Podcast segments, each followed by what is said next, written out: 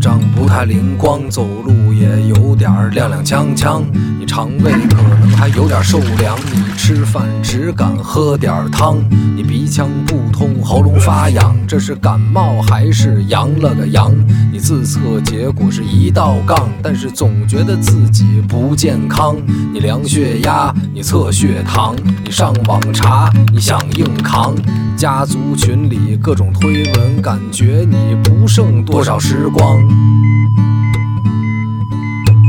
哪儿不舒服别慌张，毕竟人吃五谷杂粮。你哪儿不舒服别紧张，来听医生怎么讲。内外妇儿科研临床，药剂检验和影像。没事儿就别胡思乱想，人生还有下半场。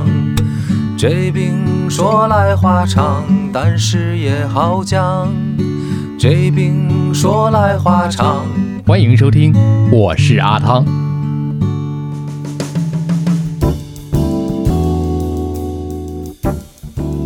我这行说来话长之这病说来话长。我们今天请到的这位朋友呢，是中国医学科学院北京协和医院护师何昭凯何老师，你好，你好，汤老师。哎呀，真的是我们档期推了很久了，嗯，是吧？确实啊，最近也是 比较忙。为什么今天呢？一会儿跟大家来聊一聊我们今天这期话题的这个设置和档期日子的选择，它是有讲究和学问的。那先跟大家去介绍一下何老师吧。现在是北京协和医院的护师是吧？对对对，现在我是在监护室，嗯，然后平时内科外科都转嘛。大家平时都知道啊，护士一个统一的一个叫法。刚才我们在开始说了，何老师是护师，护士跟护师这两者有什么区别吗？其实就是从我们老百姓的角度来看，护士其实就是大家认知的那个在医院的护士，就它是一个统称，就一个行业的统称嘛。嗯。但是从我们职称的角度来看，它其实是一个等级的划分，因为呃，护士它是初级里面的最开始的那个级别，然后一定工作年限之后，然后开始进到护师，然后护师再往上的话就是中级，中级称的话就是主管护师，然后再往上就是副高、正高，就是副主任、主任护师这些。哦，也是跟我们平时去医院挂号看看，这个是主治医生，那个是副主任医生，就是一个职称的职称的一个划分。跟医生他们那个是对标的，就是中级他们叫主治，我们是主管，然后到副高都叫副主任，正高都叫主任。那我多问一句啊，护士长是一个什么样的一个存在？护士长他是一个行政职务，就是行政职务对另一条线。行政这边应该是代教老师是在管理岗的比较最开始的那个级别，然后再上一个 level 护士长，然后再往上到片区的执行总护士长。啊，然后再往上的话就是护理部的护理部的督导，然后到副主任，然后到主任，哦，就是护理部主任。他这个主任他是一个行政方面的一个称呼，他就不是职称上的这个主任，他是护理部主任，但是他的职称可能是主管护士或者副主任护士，他不一定是主任护士，所以就啊是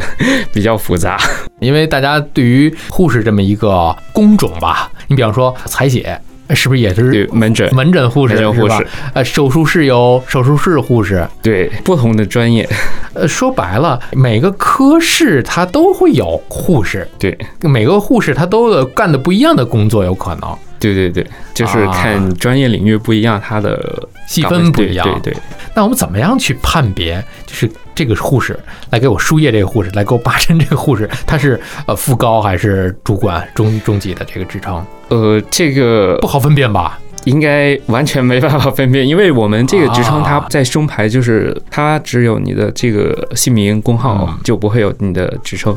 哎呦，呃，但是有的地方医院他可能会把职称也标出来，看情况。明白了，你看看聊了这么多啊，之所以我们今天聊这么多的这个护士的这么一个话题，是因为五月十二号啊来到了我们一年一度的这个护士节，对，跟大家聊一聊。有的时候我们对于护士这个岗位又熟悉又陌生，一说护士都知道，但是接触起来可能就比较陌生了。你看，马上就要到了护士节了，护士节其实它是那个南丁格尔的诞辰，因为南丁格尔是这个现代护理学的奠基人嘛，所以就是啊国际护士会在它的诞辰设立为护士节。它的宗旨呢是倡导和继承弘扬南丁格尔这种甘于奉献、救死扶伤的人道主义精神，嗯，所以设立了这么一个节日。国际护士它每年都会定制这个护士节的主题，那么今年的主题是 Our Nurses, Our Future，就是我们的护士，我们的未来。从这个话题切入吧，就是为什么会提出来这样一个主题呢？其实，在我们的社区健康中起了很关键的重要的作用。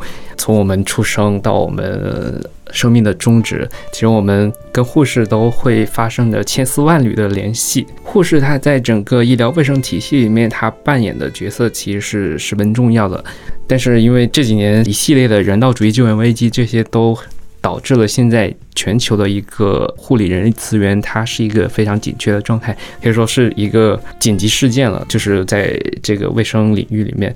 因为人力短缺，它可能会像国外好多的医疗系统，相当于就是一个人在干着好几个人的活，承受不住这个重量之后，他就很容易崩溃。就是这个医疗体系，它的卫生保健服务可能就运转不下去了，这是一个很可怕的事情。所以说，我们国际护士会。认识到这个问题，今年制定这个 Our Nurse Our Future，来呼吁我们各国需要更加的关注我们这个护理事业的投资，更多的资源，更多的包括教育啊、管理啊，哈各方面的资源的投入，需要去提供更多的机会给我们的护士去不断的发展吧。所以，创造更多的条件来留住我们的护士，因为。其实我们都知道，护理工作它其实是非常辛苦，而且很繁琐，对，很繁琐。所以很多人能坚持下来很不容易。然后这几年新冠疫情的冲击，然后大家承受的压力也很大，确实很多人都离开了行业。所以说，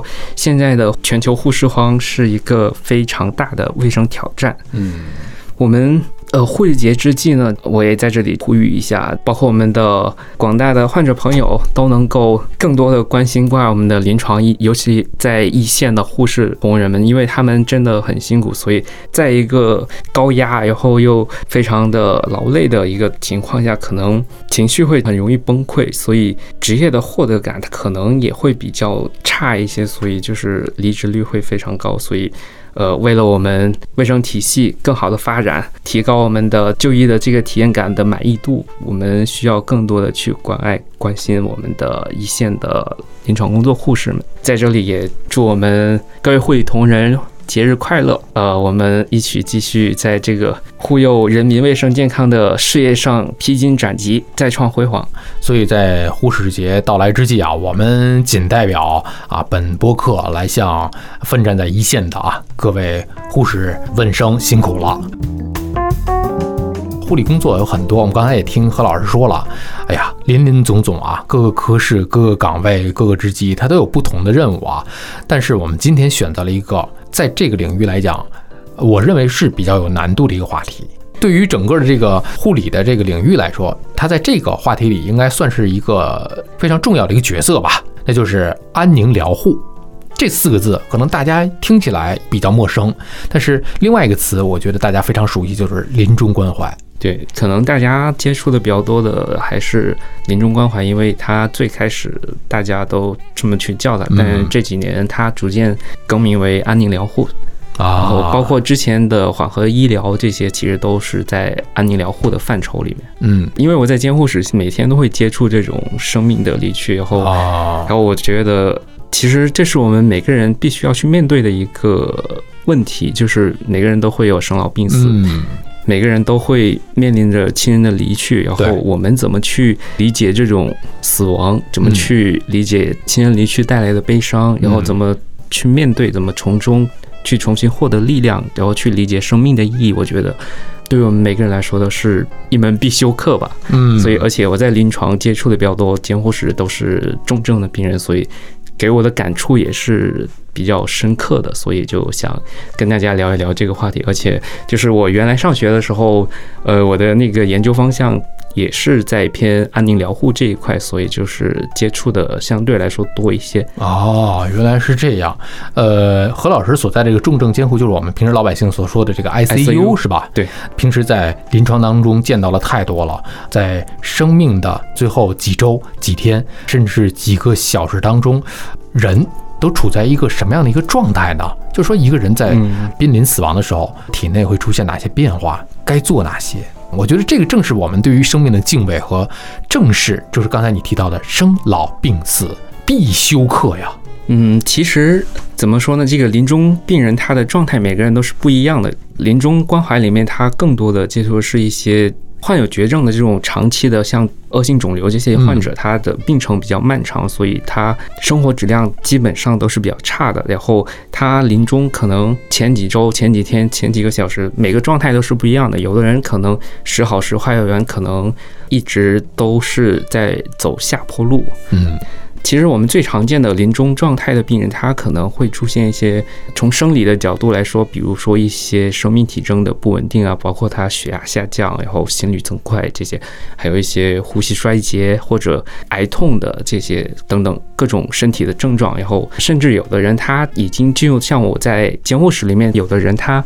已经完全没有办法靠自己的这个机体来维持他的生命，是要靠一些血管活性药物来维持他的血压。或者已经插着呼吸机、插着管，然后靠这个呼吸机来辅助呼吸，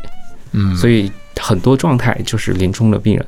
那么我们面对临终病人的时候该怎么做？我觉得最重要是减少痛苦吧，这也是我们这个安宁疗护里面的一个宗旨，就是最大程度的提高他的生活质量，当下的生活质量，然后去提高他的舒适度。所以就是引出我们今天这一次的主题——临终关怀，也就是安宁疗护啊。什么是安宁疗护？就是它指的是什么？又包括了哪些内容呢？现代安宁疗护理念，它最早是由英国的一个护士桑德斯博士提出来的。它的本质呢，其实是只对重症或者我们这些疾病中末期的患者提供一个身心社灵一个全方位的一个照护，是不以延长这个患者生命时间为目的的，而是提高我们临终生命的质量为宗旨的。而且，呃，临终关怀里面它还有一个比较重要的概念，跟我们平时了解到的这个医疗不太。一样的就是他会去关注患者家属的一个情绪、心理或者他的一些需求。他不仅仅是专注于病人的本身，而是包括他的家属、亲属这些。而且他主要的提供的这些服务呢，主要是包括一些像生活照料呀，然后心理疏导，然后我们的一些。缓和医学的治疗、姑息治疗，然后主要是着重于对患者的症状控制这些，然后也减轻他们的痛苦，然后提高舒适度，然后消除患者和家属的这个对死亡的焦虑恐惧的这些相关的服务。嗯，明白了。有一个细节我注意听到了，就是说不以延长患者的生命。这个时间长度为一个宗旨啊，我们平时的这个日常的常规的治疗，无非就是减轻大家的痛苦，能够延长或者生命，是以它为一个目的的。所以说，这个是不是啊？我们说的安宁疗护，也就是说临终关怀和常规治疗之间的一个主要的一个区别点？对，常规的治疗跟临终关怀，它不是说我无所作为，它也会对你的原发疾病做一些治疗，但是我们的。医疗目的不一样，常规的治疗可能会以延长患者生命，或者说我去追求一些。生理指标上的一个好转，但是我们临终的目的是在为患者提供一个更高质量的一个，就是让他在当下这个状态会更好的去生活，更好的去和家人享受最后的时光，就正是即将面临的下一步的这么一个人生状态。那要这么说的话啊，呃，有一个问题就是说，我们在呃临终关怀的时候，他是不是非得？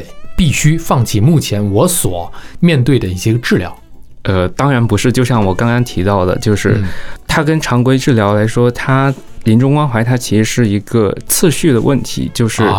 我优先去解决的问题，并不是不管它。对，举个例子，比如说，呃，我们的这个恶性肿瘤晚期的患者，他可能有严重的癌痛，然后。还有一些包括其他一些比较恶化的指标，那么临终关怀我们的目的可能会更着重于去减轻他的癌痛这个症状，避免让他更痛苦的去。承受这些疾病带来的问题，但是如果是常规治疗，他可能会去选择让他去做化疗呀，去做一些放疗啊这些常规的治疗，然后来对他的原发病进行一个控制。但是我们临终关怀，他可能觉得这个意义不是很大，然后家属啊患者他也理解了之后，他选择接受了这个安宁疗护，那么我们就会让他放弃这些。然后会更着重于对症状的控制，但是另一个例子来说，就是我们安宁疗护它不是说让你放弃所有的治疗。像一些心脏有问题的病人，因为他的原发病引起的一些症状，我们也会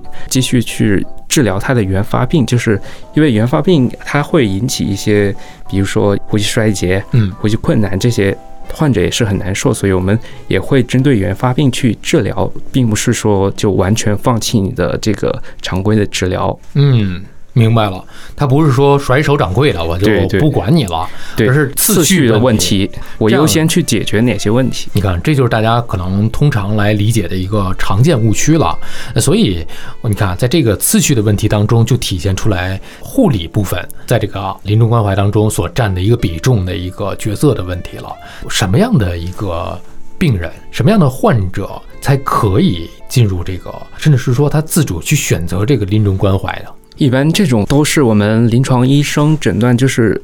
根据他的患者的这个基本情况，或者说他的一些呃指标来根据他这个疾病的情况。如果说他进入末期，就是他预期的生存期不是很长的时候，或者说基本上在整个医疗界对这个疾病已经没有办法去做一些什么。束手无策对，束手无策的时候，我们就会让患者选择进入这个安宁疗护的这个阶段，就是我们会跟家属去谈，嗯，如果是患者本人还有这个清晰的意志的话，也会先遵从这个患者本人的意志。对，肯定我们这个沟通，它其实是从一开始我们需要不断的去沟通，因为这个安宁疗护整个过程，它其实也是在最关键的是一个沟通的过程嘛，因为家属可能他的意志随时都是在变化的，可能啊，对，我这个时候我选择，我看见他痛苦，我难受，不想让他忍受这些痛苦，可能我会选择放手。有时候他觉得他又舍不得，他可能又改变主意了。过两天他可能会说，我需要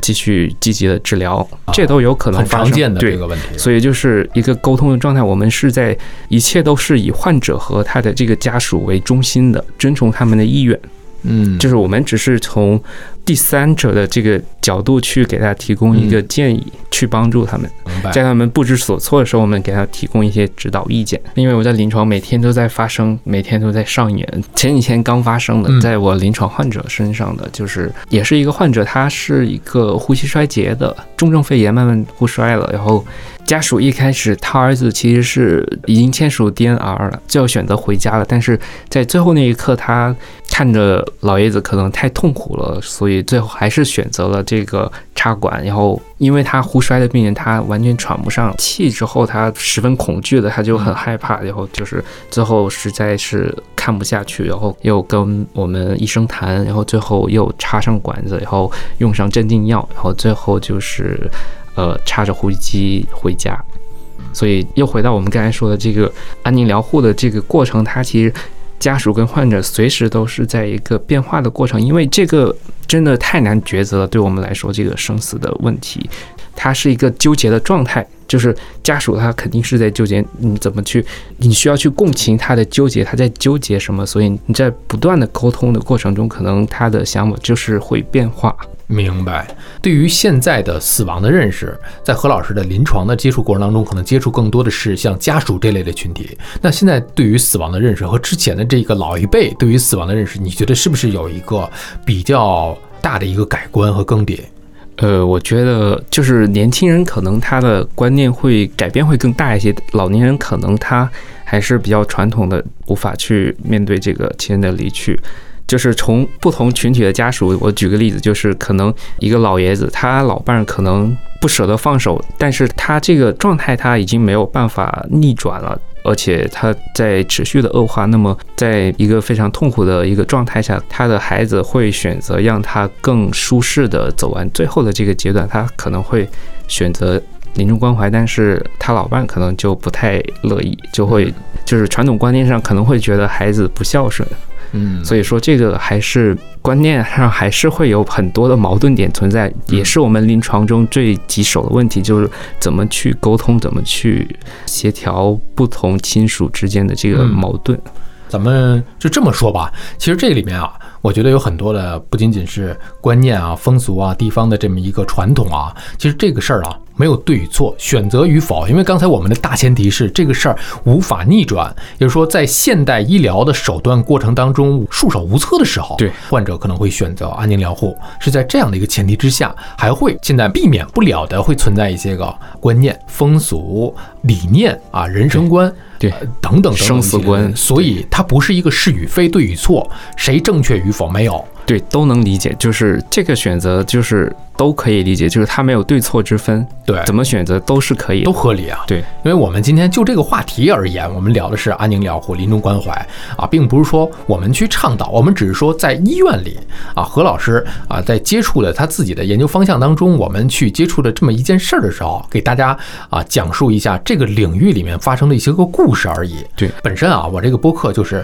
平时都是只作为科普嘛，我们从来不提倡、不鼓励，我们只是说提倡的是什么呀？就是在线上啊，您没有这个办法寻医问药，您有疾病了，头疼脑热去线下就诊，这是我们唯一提倡的。其他的都是给您提供更多了生活上的可能。对，就是一种选择吧。对的，所以说关键的问题啊，别说一个播客了，甚至是可能呃一代两代人都无法去扭转的一个局面，这个不在我们的播客的讨论范围之内。对，包括甚至是说，我们还听过另外一个词，有三个字母叫 DNR，就是拒绝心肺复苏。嗯啊，因为我们在一些影视剧上也看到过，呃有的病人直接就签署过 DNR，就拒绝心肺复苏。他可能会觉得，我不想再用机器再给我再去插管、再去施压、再去有这么多的一个啊有创的、无创的一些个抢救的一些过程。临终关怀的选择跟选择 DNR，它是一回事儿吗？其实 DNR 它属于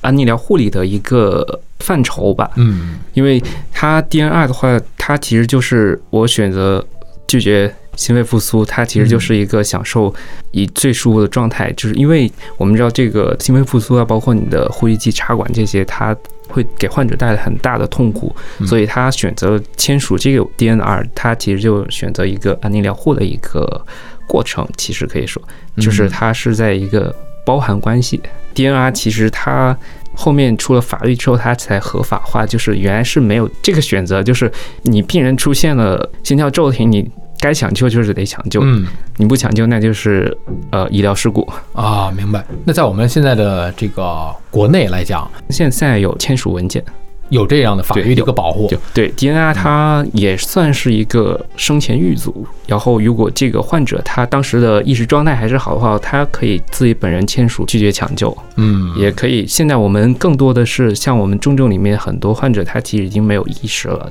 所以我们更多的是跟患者家属沟通。家属他可能觉得这个不想让他的亲属再承受这么大的痛苦，他可能会选择这个 DNR。嗯，那就是说，我们这个临终关怀，它是在医院当中进行，还是在社区，还是在我们的这个患者家庭当中来进行呢？其实它没有太大的划分，就是，但国内目前的话，主要的还是在我们的这个医院或者嗯一些社区医院或者养老机构比较多。但是国外的话，他们现在比较推崇的是在家里边进行这个安宁疗护。嗯，因为在家里面是患者他所熟悉的环境，包括亲朋好友都陪伴在身边，他这个状态会更好一些。嗯但是现在拿我们医院举例，我们其实就我们缓和医学中心宁主任他们其实应该现在也在推医院、社区、家庭这个网络一体化的管理啊一体化，然后延续他这个安宁疗护的这个服务，不会啊说呃你离开了医院我就享受不到这个服务。嗯。像国外的话，他们现在比较推崇就是上门，就是会有专门的安宁疗护医生和安宁疗护的护士会定期的上门，嗯。然后给他做一些评估，然后看他有什么需求，然后包括指导家属去护理这个病人，怎么样让他更舒适，或者说一些用药上的指导之类的。我在韩国交换的时候，就是有见习过一些临终病房，他们其实就是在一个比较一个大学附属医院，他会有一个安宁疗护门诊，然后患者通过门诊评估之后，也是会根据家属和患者的意愿去选择，说回家或者去社区或者去一些养老机构，这些都是可以自由选择的，就看他的意愿。然后，呃，如果你选择回家的话，他其实我们会有一些专科的，就是一些安宁疗护的护士和医生，他会去给你做一个制定一个方案，嗯然后去指导社区该怎么去，然后由社区的医护人员，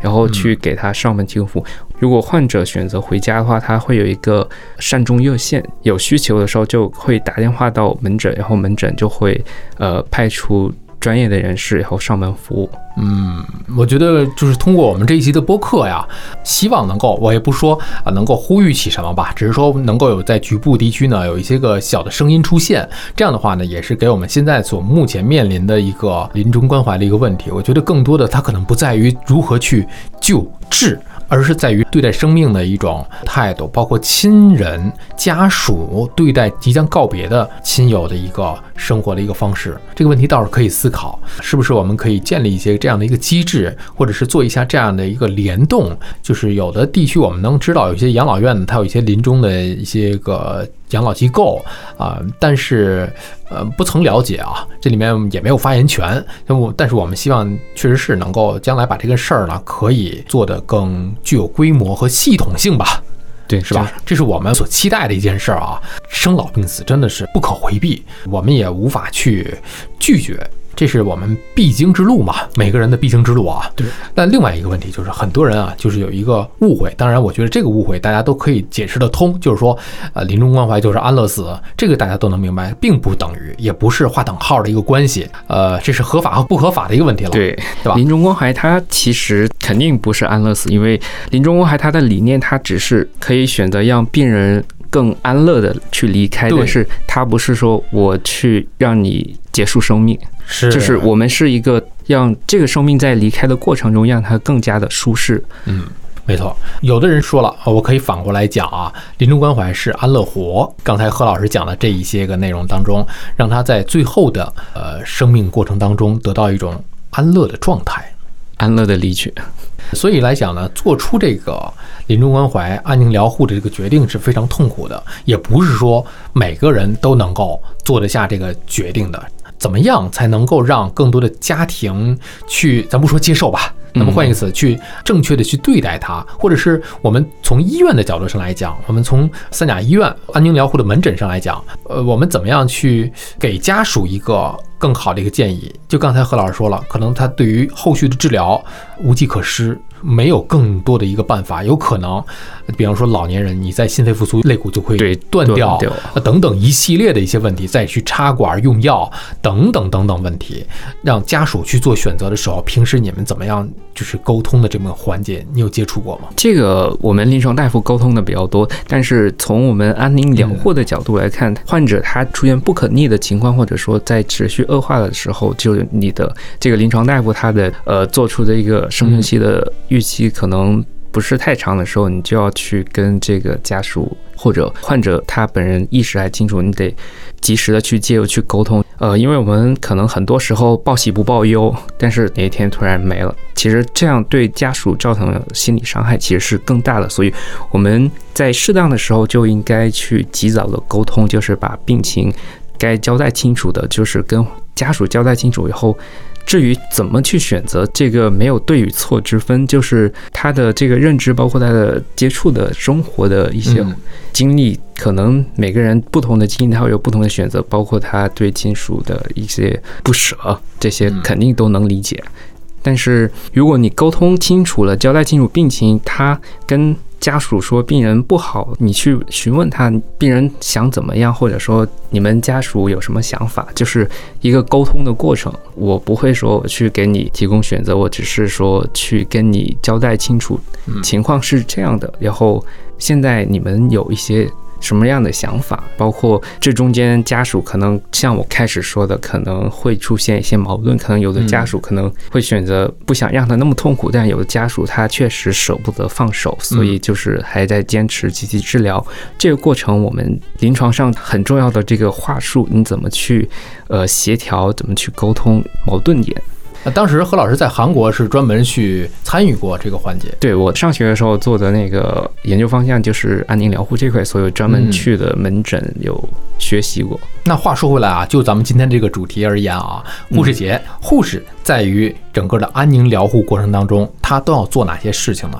其实就是提高这个患者的生活质量为目的。那么嗯我们怎么样去提高生活质量，这是我们最关键的点。那么，就会针对他的一些症状，包括我们的一些，比如说癌痛的病人，那我们就给他提供一些控制疼痛的药物，怎么指导他们的这个使用方法，嗯就是癌痛的控制，然后包括一些舒适护理，包括我们的像进食吞咽困难的，因为临终很多病人他没办法再进食，怎么去维持他的这个营养状态？比如说一些静脉输液，就是场外营养补液，就是会根据他的情况来进行选择，就是没有具体的一套流程，嗯，就是针对症状来解决问题。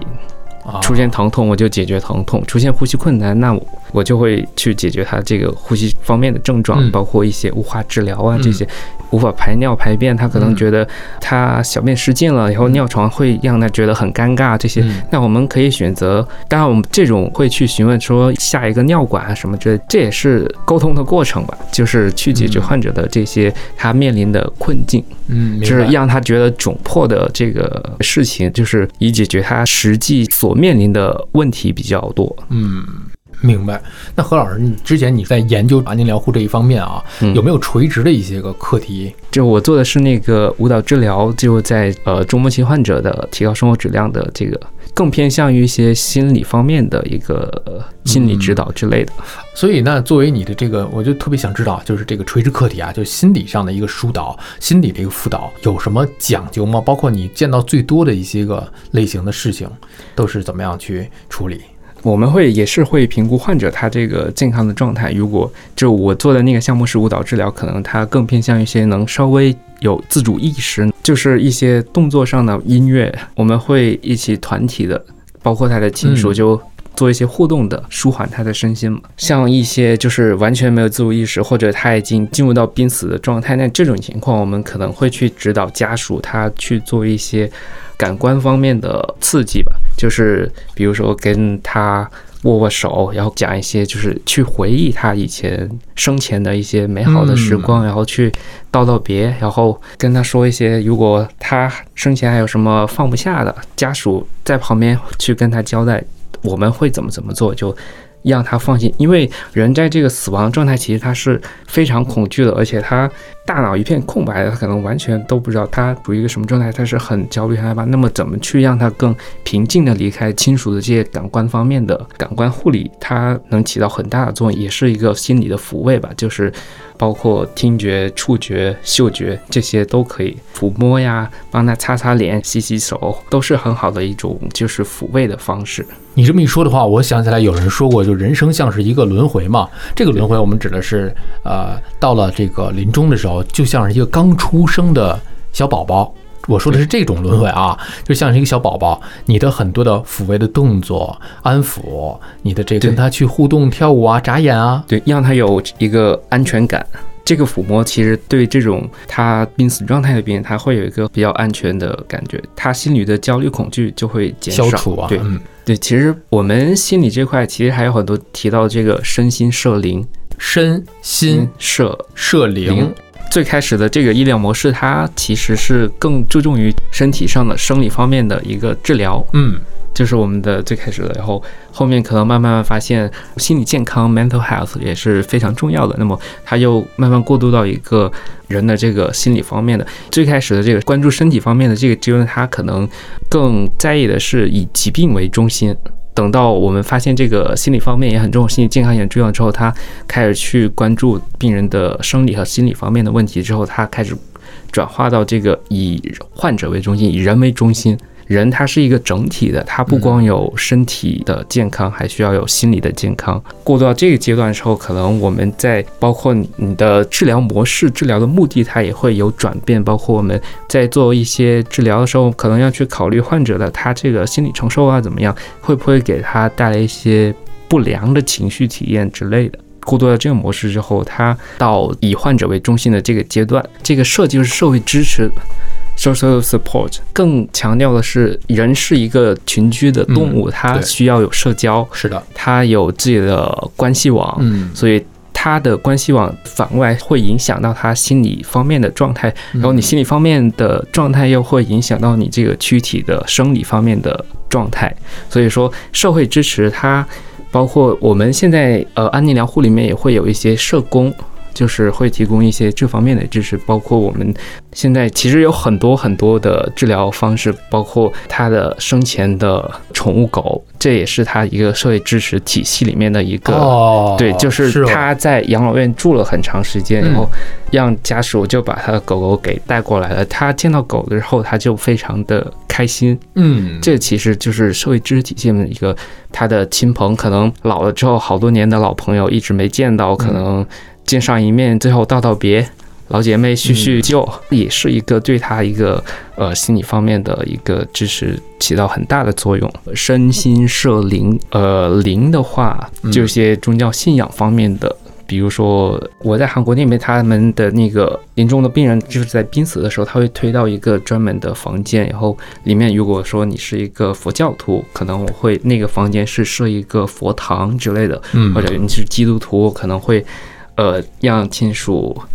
在你旁边念着圣经，以后就是这些灵性方面的一些需求，就是给他一些宗教信仰方面的一些支持。在那段时间，就是他的信仰方面的需求得到满足了，他会非常的安详，会给他营造这样一种感觉氛围。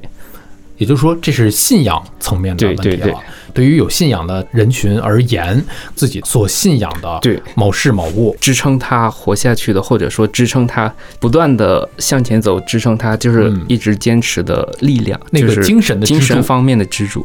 小狗、小猫有感情寄托的，对，因为之前我在看有一个社交媒体上说过，有一个医院的一匹马，我不知道你有没有见过啊，说有一匹马，这匹马呢，在这个医院，它就会到每一个病房的病人床前去做一个陪伴。对，会有很多这种宠物治疗，马就是一名医生嘛，他会给人以最大的一个慰藉。其实有的时候，人跟人之间是一种社会关系，人跟宠物、人跟动物之间，对，也是一种社会关系，都是有情感投射的，在他生前的这个啊，对，关系网里面。就是回到刚才的这话题，就是为什么我们推荐患者选择安宁疗护的时候，回到家里面居家。嗯，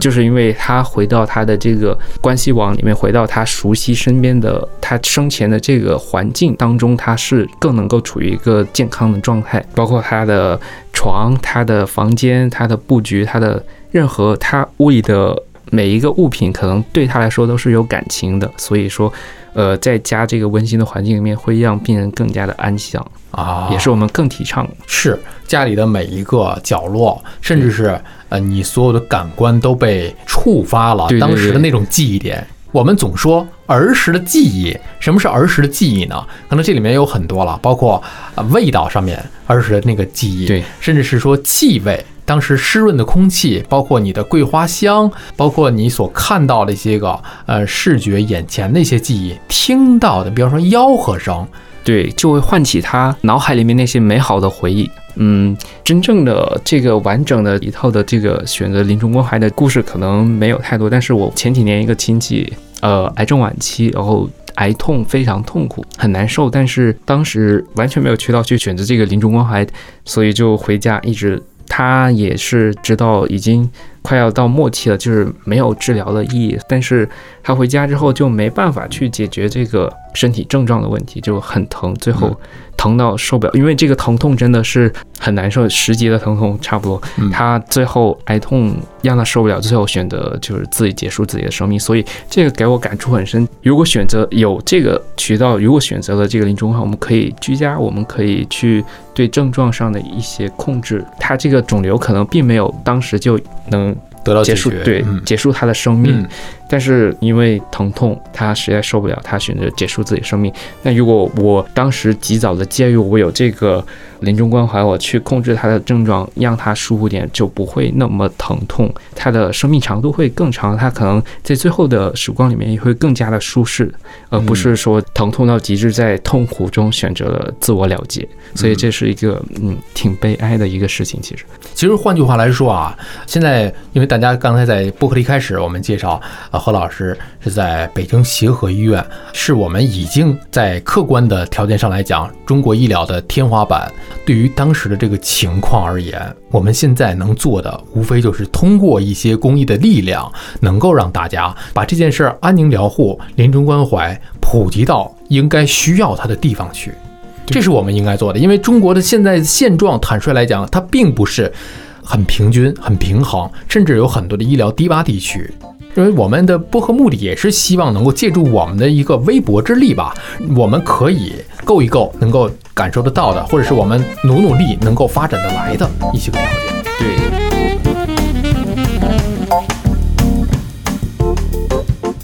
如果我们的节目很荣幸受到了您的喜爱，想参与我们的群聊，分享不定期福利，可以添加微信 Cheese Radio C H E E S E R A D I O 来加入我们的微信听友俱乐部。同时，也感谢你把我们的播客《这病说来话长》分享给你的朋友们。